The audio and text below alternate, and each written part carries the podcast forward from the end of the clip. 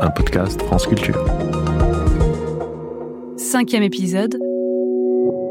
Votre cerveau reconstruit le passé, le faux souvenir.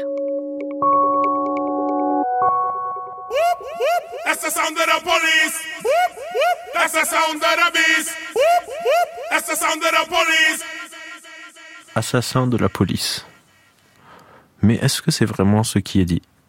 Cette chanson de KRS-One, sortie en 93 et euh, qui a été remixée par DJ Cut Killer en 95 pour le film La haine, on l'a tous chanté, crié à tue-tête, en étant convaincu que ça dit assassin de la police. On pourrait écouter la version de La haine.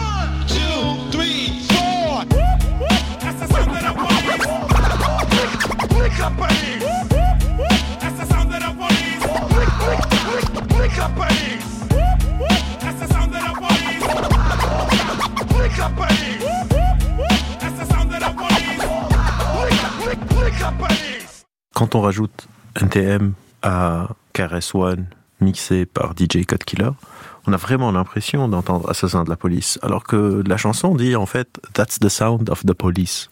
C'est le son de la police.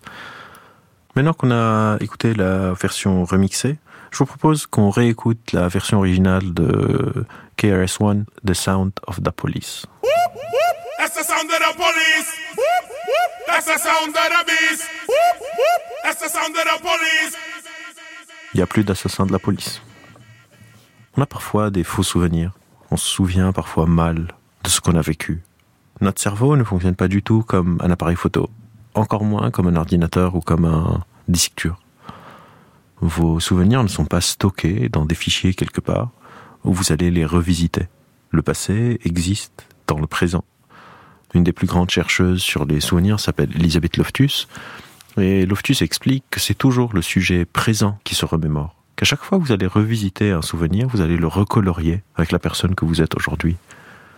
On est tous en train de parfois embellir le passé ou le rendre plus négatif quand on souffre par exemple de certains troubles psychologiques. On a l'impression qu'on est nul, je suis allé à une soirée et ça s'est mal passé, et je rentre chez moi en me disant que ça s'est mal passé alors que la soirée peut-être dans les faits était assez cool. Par exemple, moi j'ai fait ma thèse sur euh, une pathologie qui s'appelle la phobie sociale. Et dans la phobie sociale, on a peur du jugement des autres et on a tendance à se raconter, après coup, que nos interactions sociales ont été vécues très négativement par les autres, que les gens ne trouvent pas intéressants, qu'ils vont pas me réinviter à la prochaine soirée. Et tout ça, je vais le réécrire quand je suis chez moi, après la soirée, en train de refaire le film. En fait, le film est malléable. On a des faux souvenirs personnels, mais par exemple, l'assassin de la police, c'est des souvenirs qui sont un peu collectifs. On appelle ça les effets Mandela. C'est un mot qui a été euh, donné à ces effets par euh, Fiona Broom en 2009, quand elle a créé un site pour euh, parler de ce phénomène. Et ça s'appelle comme ça parce qu'il y a beaucoup de personnes qui pensaient, à tort évidemment, que Nelson Mandela était mort euh, en prison dans les années 80, alors qu'on sait que euh, il est mort bien plus tard, en 2013, après qu'il soit sorti et eu une seconde carrière politique, euh, où il a été devenu euh, président de l'Afrique du Sud.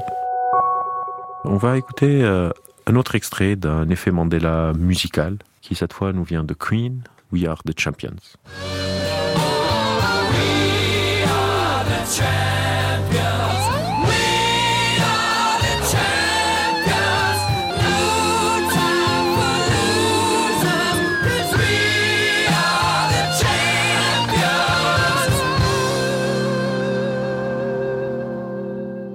Que vous avez chanté Of the World tout seul? Eh ben, cette phrase n'existe pas dans la chanson originale. Freddie Mercury dit juste le Of the World au premier couplet, mais à la fin, il n'y a rien. Il y a juste We Are the Champions et un fade out. Et ce faux souvenir est tellement puissant que vous sentez que c'est comme si j'ai arrêté la musique un peu trop tôt. Mais c'est pas vrai. Et cette histoire, cette anecdote d'effet Mandela sur We Are the Champions est assez marrante parce que la chanson originale est donc sortie sur un album en 1977, mais euh, on connaît tous le fameux concert euh, live que Queen ont fait en 1985 au Live Aid, qui a été recréé euh, dans le film qui est sorti un peu plus récemment. Et même Mercury va être pris par la pression de la foule de devoir chanter le Of the World.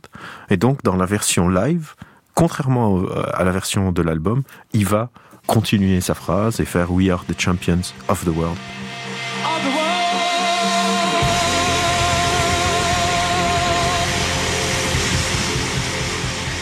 Donc parfois, ces faux souvenirs peuvent même venir réécrire le réel chez les personnes qui ont créé cette mélodie. D'ailleurs, ça me rappelle un, un, dernier effet Mandela que je peux vous soumettre. Imaginez la map monde. Il y a l'Australie. J'imagine qu'on arrive tous à mettre l'Australie euh, sur une carte.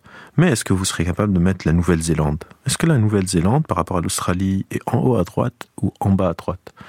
Et pour une raison mystérieuse qu'on n'arrive pas vraiment à expliquer, une grande partie d'entre nous imagine la Nouvelle-Zélande en haut à droite de l'Australie alors qu'elle se trouve en bas à droite.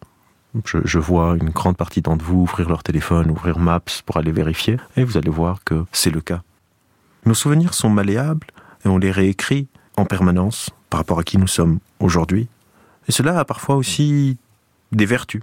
C'est pas toujours une mauvaise chose de réécrire sa vie. C'est comme ça que je dépasse une rupture amoureuse, en réécrivant mon passé, en me disant que la personne avec qui j'étais en couple, en fait, n'était pas si bonne que ça, parce que je viens de réaliser qu'elle m'avait trompé, par exemple. Qu'on réécrit nos souvenirs avec nos meilleurs potes. Par exemple, imaginez que quand j'avais 15-16 ans, je suis allé en vacances avec des personnes que je connaissais pas particulièrement et que les vacances étaient... ça va. Mais que ces personnes sont devenues meilleures amies. Et maintenant, 20, 25 ans plus tard, on est en train de se remémorer ces vacances-là. On va les réécrire à l'aune de tout ce vécu partagé des 20 dernières années. Et on va se dire que ces vacances, c'était vraiment quand même autre chose que ce qu'on vit aujourd'hui. C'était vraiment, vraiment mieux avant. Ce mieux avant, on l'entend souvent tant c'était mieux avant, la jeunesse aujourd'hui. Et très très souvent, en fait, on est juste en train de s'inventer cette histoire. On est en train d'utiliser cette capacité à réécrire le monde.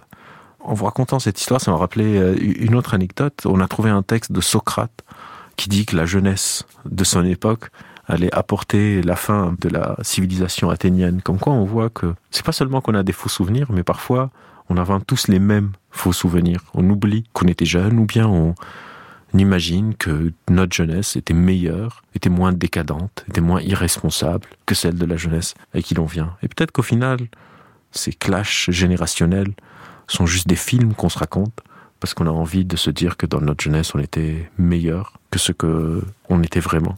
Et ces faux souvenirs peuvent devenir aussi même une source de conflit quand on met en exergue deux personnes, deux groupes sociaux, deux groupes politiques, qui se souviennent ou qui veulent réécrire le passé d'un pays. On parle souvent, par exemple, en France, de l'importance de l'identité française ou de l'identité nationale ou des choses comme ça, alors même qu'on n'est pas d'accord tous sur quoi. Parce que chacun va réécrire cette histoire d'une manière ou d'une autre. Pour certaines personnes, on ne peut pas parler de l'identité du pays ou de l'histoire du pays sans parler de la colonisation et des affres de cette période sombre de l'histoire, alors que d'autres vont parler du bilan globalement positif de la colonisation pour certaines personnes, nos ancêtres, c'est les Gaulois, et on occulte une grande partie de cette histoire et des mélanges qui sont faits.